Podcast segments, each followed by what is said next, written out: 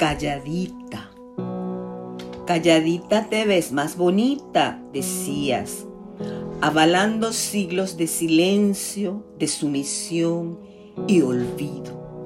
Calladita, relegada, misteriosa, casi una sombra, un rumor, una mano que teje, cose, lava pañales, cocina, como la niña felicidad. Era el destino, la herencia de milenios. No he de callar, abuela. El silencio me anula, me borra, me aniquila. Empuñaré la palabra ante lo injusto sin camuflar mi voz en adjetivos vanos, frases dulzonas o palabras dolientes. No he de callar, hablar es mi derecho. Bienvenidas y bienvenidos a Violencias, un podcast de Funda Morgan en alianza con Indomables, Medcom, Comité Editorial Basta y Fundación Avon, que busca sensibilizarnos sobre la violencia de género. La que escucharon al inicio es la autora María del Socorro Roballo Pérez, leyendo su cuento Calladita, uno de los textos incluidos en Basta, 100 Mujeres contra la Violencia de Género, edición Panamá, un libro que se publicó en 2017 y en el que 100 mujeres del país, de diversas edades y profesiones, empuñaron la palabra para dar voz al dolor y la fuerza que encierra la experiencia de ser mujer. Con base en las siete secciones de este libro y por medio de conversaciones con expertas, abordaremos cada semana en este espacio algunos de los distintos tipos de violencia que las mujeres experimentan en nuestra sociedad. Cada semana se publicará un nuevo episodio. Pueden buscarlo bajo el nombre Violencias en su plataforma de podcast favorita. Para el quinto episodio de esta serie nos inspiramos en el cuento que escucharon al inicio y que pertenece a la quinta sección del libro Basta, con voz propia. Voz, de latín vox, vocis, acto del cual es difícil apropiarse, la capacidad para emitir sonidos, mensaje impregnado de significaciones, va de la mano de la autorización. Al nombrarme existo y puedo renombrarme. Las palabras no se las lleva el viento, de las mujeres que escriben. Virginia Woolf, 1929. Es preciso tener 500 libras al año y una habitación con una cerradura en la puerta si quieren escribir novelas o versos. Soy Leila Nilipur y me acompaña Melissa Pinel. Para hablar sobre violencia simbólica y violencia hacia las mujeres en la política, conversamos con la abogada Irma Hernández. Irma tiene 25 años y fue ganadora del concurso nacional de oratoria con el tema La participación de la juventud en la democracia. Es graduada en Derecho y Ciencias Políticas en la Universidad Santa María la Antigua y graduada de Brújula Mujer, Escuela de Formación Política para Mujeres del Tribunal Electoral de Panamá. Fue secretaria de la Juventud del municipio de San Miguelito y actualmente es asesora legal del diputado Juan Diego Vázquez en la Asamblea Nacional. El poema que escuchamos al inicio se llama Calladita y empieza con la clásica frase que tanto conocemos de Calladita te ves más bonita con la que se insinúa que la mujer debe ser sumisa y además se hace referencia a su belleza física.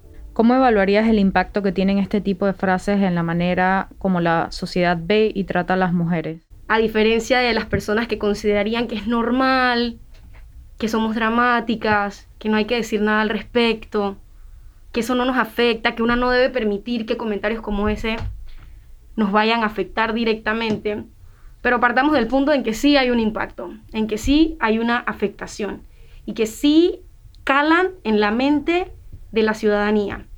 Y no es potable esa normalización. Así que aceptemos que es una realidad, que es palpable y que ese impacto y ese efecto no es más que negativo. Hace algún tiempo yo tiré un tweet y habla precisamente de esta frase de calladita y decía, calladita no te ves más bonita, calladita simplemente no te ves. Y ese es el objetivo de frases como esta, aminorar las ideas, las emociones, los pensamientos que tenemos las mujeres. ¿Y por qué creo que frases como esta han sido tan importantes en la sociedad o han permeado tanto o se han popularizado tanto? Y es que yo creo que existe irremediablemente un temor al cambio, un temor a que las mujeres tomemos nuestra vida por nuestras propias manos, un temor de que nosotras sí tengamos el poder de decidir sobre qué es lo que queremos hacer o cualquier opinión sobre cualquier tema que pueda ser relevante o pueda ser no para la sociedad.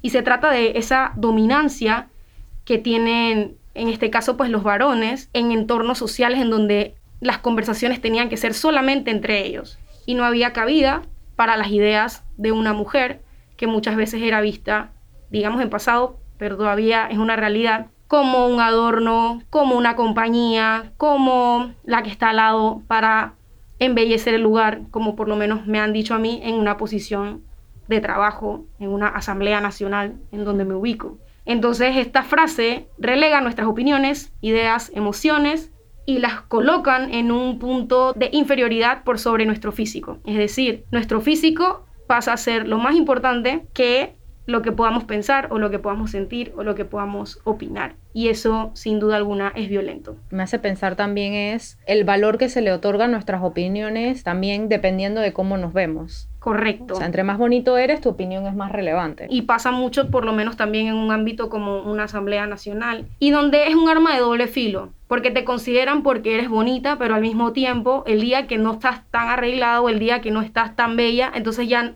los comentarios no van a ser sobre tus opiniones, sino que hoy decidiste, hoy no te peinaste, hoy no te pusiste los tacones, ¿qué te pasó? ¿Estás cansada? ¿Te sientes bien? ¿Todo está bien en casa? Temas como ese que en verdad obviamente ponen a nuestra imagen y los estereotipos que nos lastiman, que perjudican a nuestra sociedad, que perjudican nuestra salud mental, que perjudican lo importante realmente que es el ser humano, el sentir, sus ideas, lo que podamos construir por sobre cómo en verdad nos vemos. Y eso que hablabas de que hay un temor de que tomemos las riendas de nuestras propias vidas, ¿tiene que ver con quizás el miedo de los hombres de perder esa dominancia o qué más hay detrás? Por supuesto que sí. Yo no tengo duda de que hay una limitación a la liberación de las mujeres porque podemos representar una competencia que antes nunca habían tenido. Y los liderazgos femeninos son distintos, son intuitivos, son pasionales, son racionales, son emotivos, son maternales y son cualidades que los liderazgos masculinos a lo largo de la historia nos han demostrado que no han podido obtener, que no han podido poner en práctica.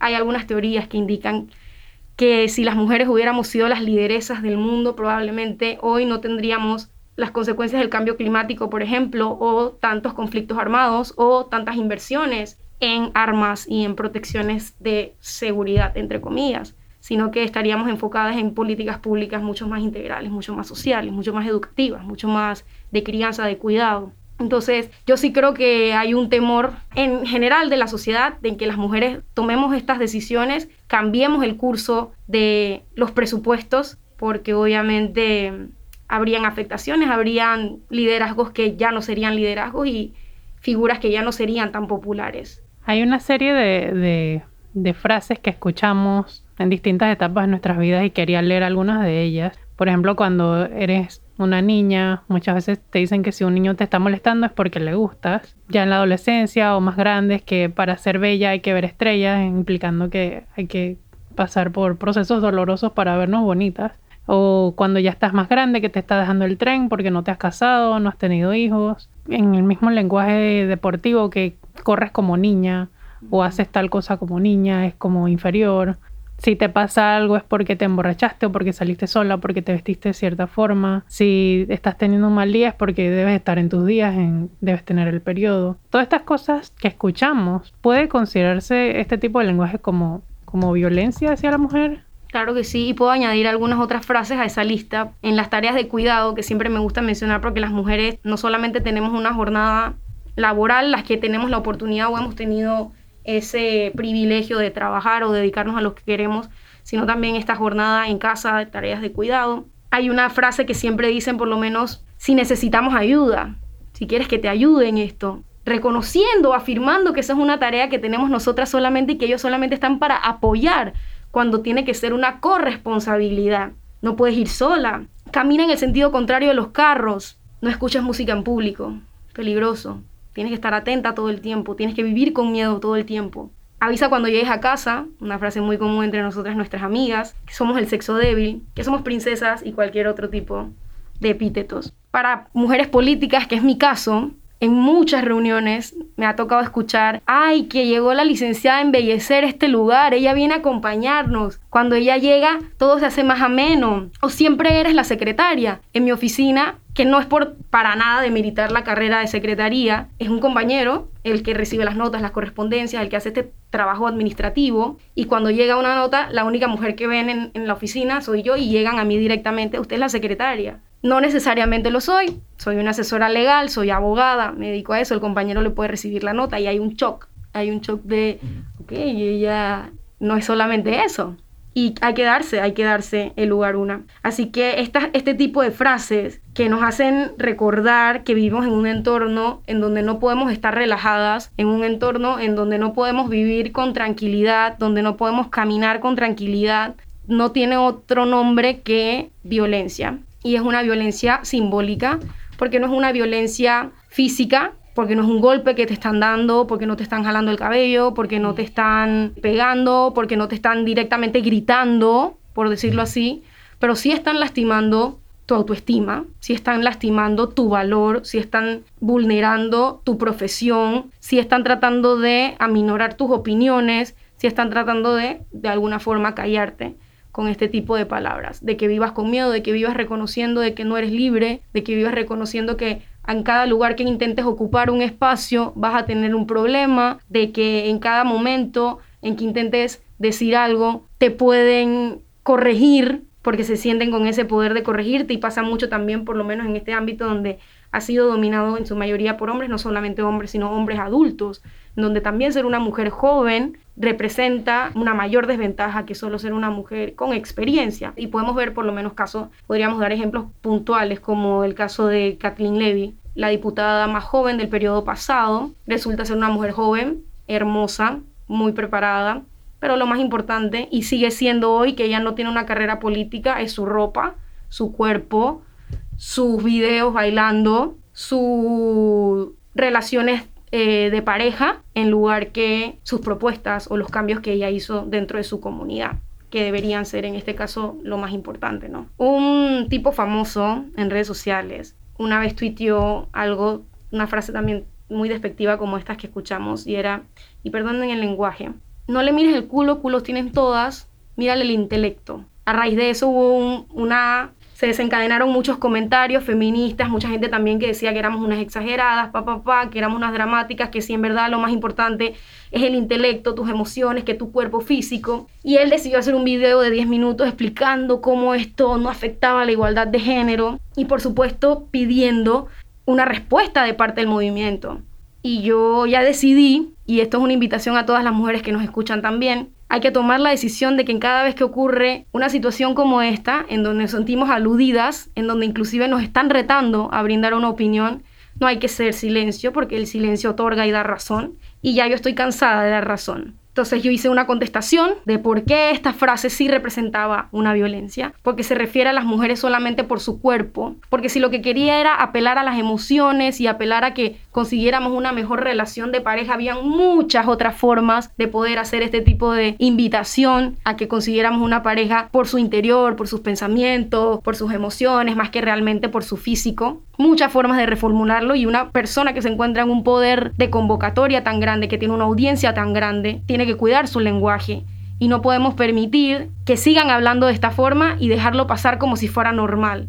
Hay que hacer un alto y hay que simplemente decir que este tipo de frases es opresivo, que no hace ningún bien a nadie y que realmente si tú crees que es normal, te lo digo de frente y en tu cara, eres un machista y punto. Irma, tú eres una abogada joven que alza su voz alto y claro para debatir temas que son tabú en la sociedad pero que conciernen a los derechos de las mujeres y esto puede incomodar a ciertos grupos. ¿Nos podrías contar un poco de tu experiencia con esto y has sufrido algún tipo de acoso o hostigamiento por esta labor siendo una mujer joven? Hace un tiempo yo participé de una invitación que me hicieron los miembros del UNFPA, un campamento juvenil que se llama Juventudes Ya era en Perú era para tratar temas de planificación familiar, salud sexual reproductiva. Habían gente, jóvenes de toda Latinoamérica, con muchas diversidades. Habían jóvenes que tenían VIH, por ejemplo, jóvenes con ciertas discapacidades, jóvenes con embarazos en adolescencia, jóvenes sobrevivientes a intentos de femicidio, un grupo bien diverso, muy nutritivo para tener conversaciones de este tipo, para construir una agenda. Y en ese, en ese conversatorio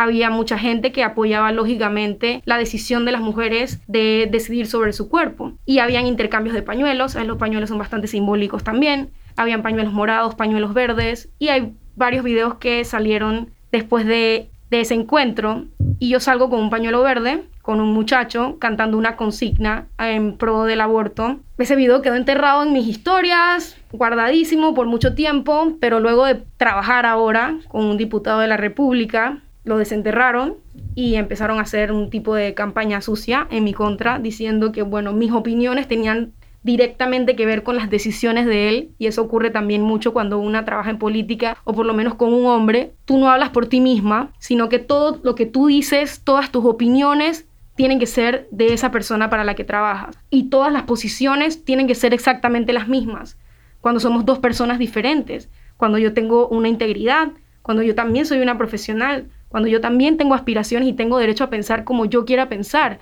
aunque él piense distinto. Y inclusive él lo respeta, pero la ciudadanía, o por lo menos los detractores, no lo ven así. Y aprovechan, ven una oportunidad para criticar. Son temas que, bueno, en Panamá por lo menos ahorita no se tocan, y yo sé que políticamente y estratégicamente hablando corro un riesgo político al tocar temas como este, pero la profesora Urania Ungo una vez me dijo que de qué vale llegar a la política si no lo hacemos como realmente somos y luchando por los principios que nosotras realmente creemos. Y yo me quedé con esa frase y no pretendo cambiar quién soy por llegar al poder, hubo ataques en redes sociales, grupos pro familia, grupos antiderechos, grupos fundamentalistas, me atacaron, me dijeron que yo era una bruja, que yo, bueno, ustedes se imaginarán la cantidad de cosas que te pueden decir por apoyar causas como esta. En el mismo pleno, una diputada que no comparte estos principios, que no comparte estas luchas, sino que, bueno, tiene su, también su, su agenda un poco más conservadora, habló de mí en el pleno señalando que una secretaria, de nuevo la palabra, que una secretaria de un diputado está hablando mal de los proyectos de ley porque intentaban introducir algunas modificaciones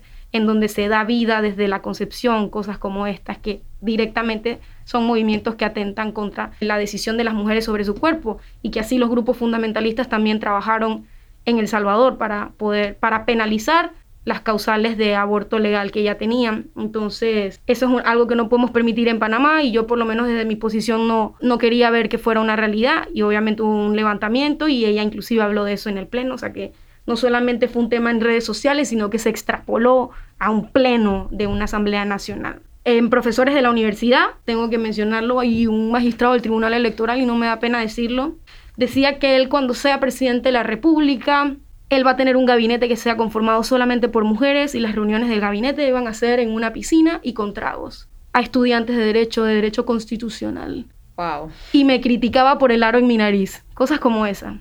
Hombres durante campaña se sienten con el poder de porque tú tienes la necesidad de buscar el voto, pueden hacer contigo o te pueden tratar como quieran porque tú estás necesitando de ellos. Y es muy extraño el comportamiento y muchas veces me he callado y tengo que admitirlo porque una quiere llegar, una quiere ganar.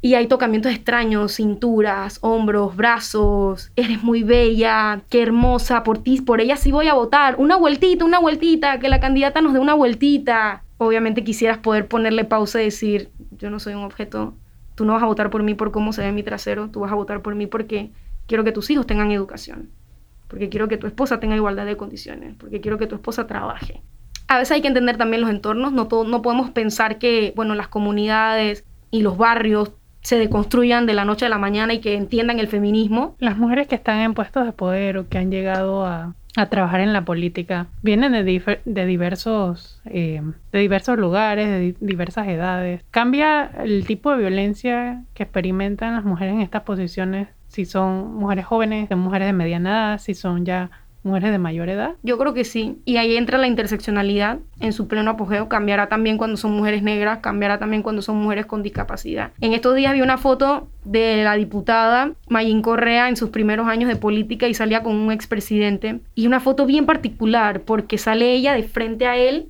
él tomándole por la cintura y ella tomándole por los brazos y la mirada de él es directamente como hacia su pecho. Mm. Y es una simbología y una expresión corporal que te lo dice todo. Y ella era una mujer muy joven para ese momento y ella ha sido la única mujer que ha estado en todas las papeletas de nuestro país. Ni siquiera lo ha hecho un hombre. Solo Mayun Correa ha estado en todas las papeletas para todos los puestos de elección popular en nuestro país. Pero en sus inicios, si tú ves esa foto, tú te das cuenta tal vez lo que ella tuvo que padecer o quién sabe qué otras cosas le han tenido que decir a ella para llegar hasta donde ella está. Y eso fue cuando ella era joven. Ahora que ella es una mujer muy experimentada, todo el mundo la respeta, a pesar de que tiene sus opiniones controversiales, todo el mundo la respeta pero cuando era joven teníamos fotos como esta. Pero al mismo tiempo me pregunto si en verdad hace algún efecto esta diferenciación, porque por lo menos la diputada Ana Matilde Gómez en su momento, cuando hizo su proyecto de ley de acoso callejero, que le llamaron la ley antipiropo, la atacaron muchísimo.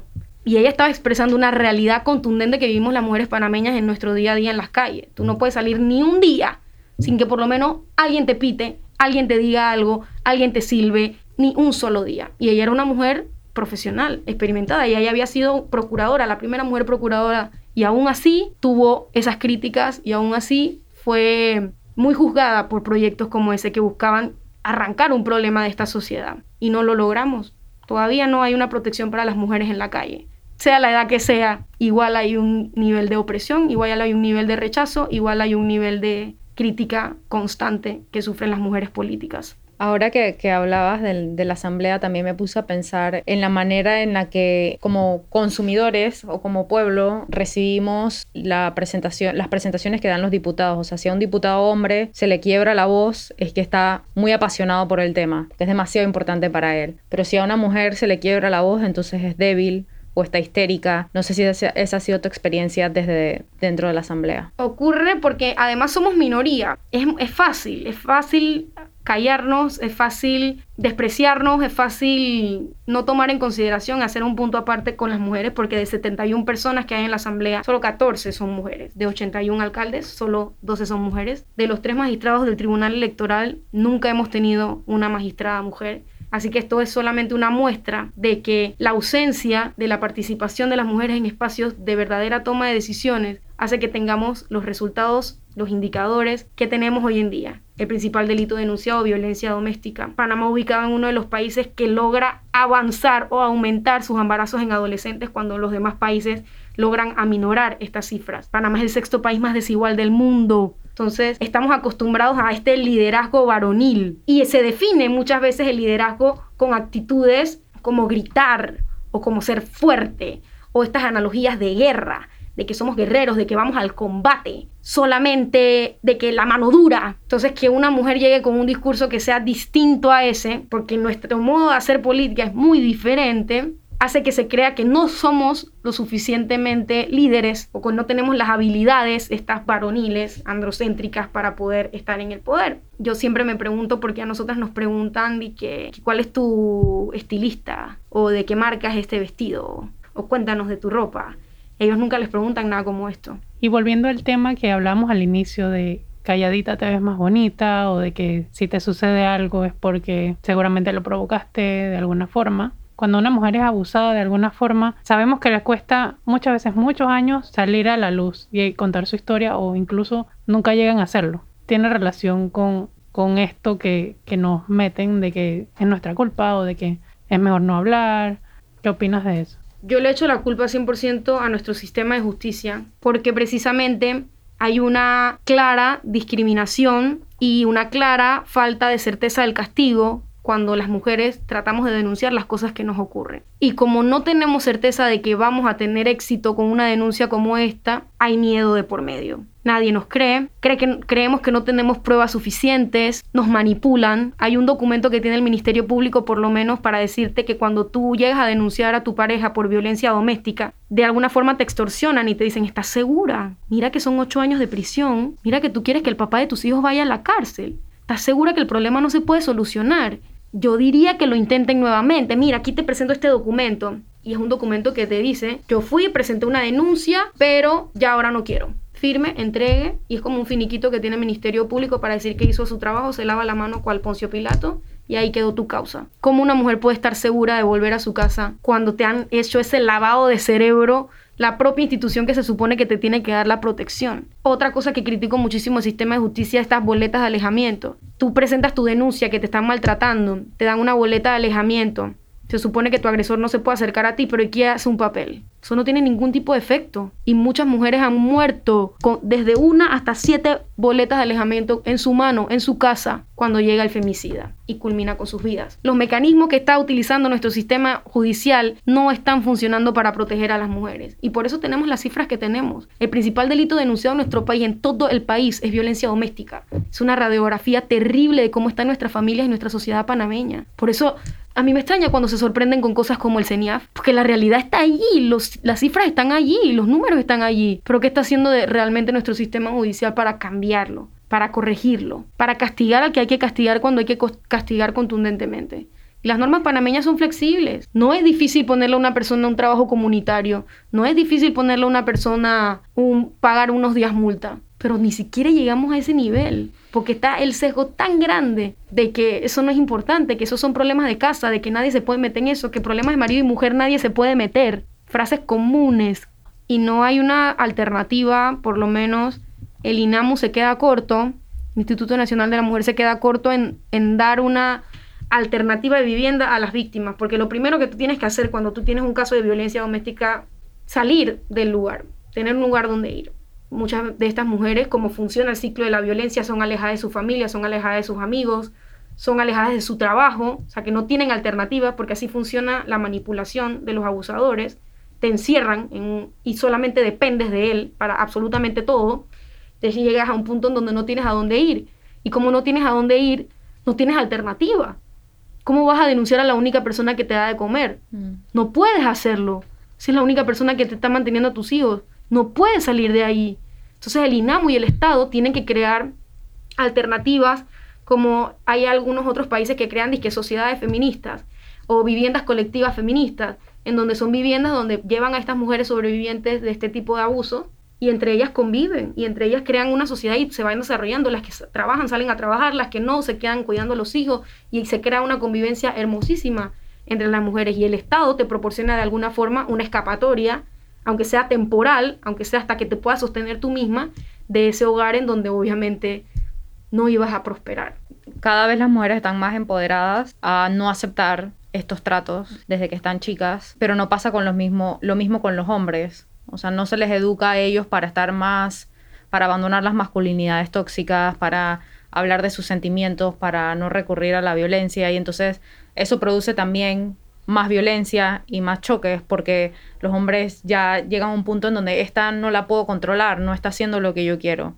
Y, creo que también eso podríamos hilarlo a esta última pregunta que teníamos y es cómo podemos ir cambiando esos estereotipos hacia las mujeres y en qué se beneficiaría una sociedad en la que haya más equidad entre hombres y mujeres. Sin duda yo creo que hay que reforzar en nuestro sistema educativo y también a nivel de sociedad civil los mecanismos para que los hombres empiecen también a tener esta deconstrucción. Los varones y el, machismo también les afecta directamente a ellos. Reprimen sus emociones. Estas frases también comunes que existen para ellos también, como los hombres no lloran, eso es mujer, o los colores, o puros estereotipos absurdos que en verdad, y que son latentes, son súper latentes, por lo menos yo soy de San Miguelito y en los barrios no hay ninguna forma en que los pelados, chicos, adolescentes, hombres mayores, tengan ningún tipo de relación afectiva positiva todo es negativo, todo es violento. Si yo estoy jugando fútbol con mi compañero, no, yo no puedo decir, hey hermano, hiciste un excelente gol. Hombre, ¿cómo así? No puedes.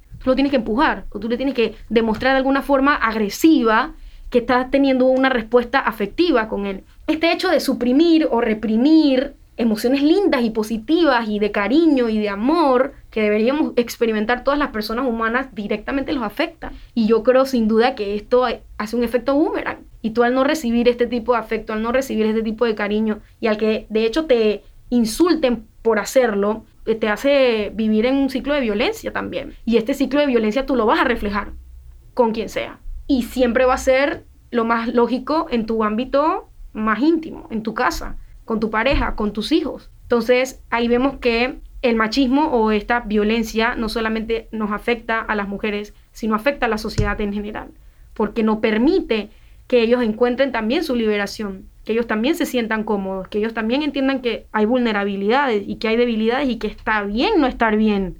Entender la equidad de género no solamente es un beneficio para las mujeres, un beneficio para ellos, un beneficio para los niños y niñas. Está comprobado a nivel mundial que entre más mujeres participen en política y entre más mujeres tomen decisiones, disminuye la desnutrición en los países, disminuye la deserción escolar en los países, disminuyen los embarazos en adolescentes, disminuyen las enfermedades de transmisión sexual, aumentan las capacidades educativas, aumentan las oportunidades laborales, aumentan los desarrollos comunitarios. Y lo puedo decir desde mi liderazgo en San Miguelito, todas las líderes comunitarias, todas las organizadoras, por lo general son mujeres. Y así como manejamos excelente el hogar, así como manejamos excelente nuestras comunidades, no cabe duda que así excelentemente también podemos manejar el país. Esto fue Violencias, un podcast de Funda Morgan en alianza con Indomables, Medcom, Comité Editorial Basta y Fundación Avon, que busca sensibilizar sobre la violencia contra las mujeres. Por favor, ayúdenos a pasar la voz, para que más personas aprendan sobre esta problemática social. Si eres víctima de violencia o te reconoces como víctima de violencia luego de escuchar este episodio, puedes contactar a Funda Morgan para una consulta gratuita y confidencial al 208 70 60 o escribir un correo a legal.fundamorgan.org.